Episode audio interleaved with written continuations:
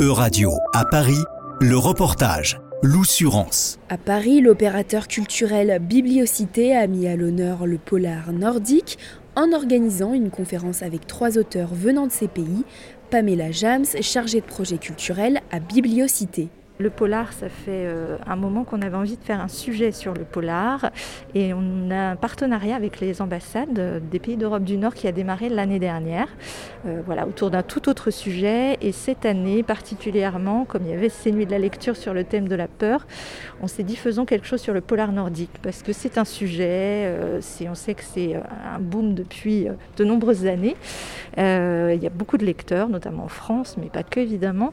Il y a les succès qu'on connaît Millennium, et on avait envie de donner un peu la parole à des jeunes auteurs euh, peut-être un peu moins connus du, grand public. Et donc voilà, on s'est associé donc avec l'ambassade de, Norvège, l'ambassade de Finlande et, l'ambassade des Pays-Bas pour, euh, pour organiser cette soirée. Alors pourquoi ce genre littéraire connaît-il un tel succès notamment en France? Pour le finlandais Artu Tuominen, auteur du roman Le Serment, les paysages et l'atmosphère des pays du Nord y sont pour quelque chose. I think in these uh, Nordic countries we have uh, beautiful landscapes and uh, a lot of darkness because we have long winter, uh, not uh, much sunlight. And in the opposite, uh, in the summers we have a lot of sunlight through the night. So it's a perfect place to put crime events happening, even though the Nordic countries are maybe the most uh, peaceful places uh, in the world. So there's a lot of sides to it. Les lecteurs sont aussi accrochés aux personnages ordinaires, comme l'explique Ellen G. Simensen, autrice norvégienne. You know, the, the characters are like normal people. My detective, he is uh, an ordinary uh, police cop with ordinary life. In the psychological thriller, you can get really close to people uh, with their inner thoughts and everything.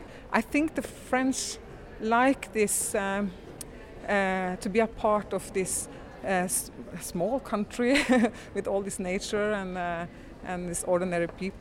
La cohérence et les détails sont aussi très importants. Cette autrice a fait énormément de recherches pour écrire son premier roman, La vertu du mensonge. Actually, my uh, brother-in-law, he's a cop.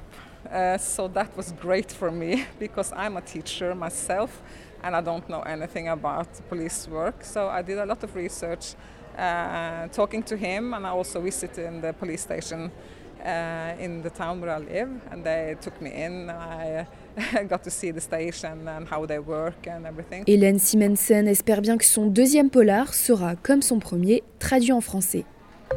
C'était un reportage de Radio à Paris, à retrouver sur euradio.fr.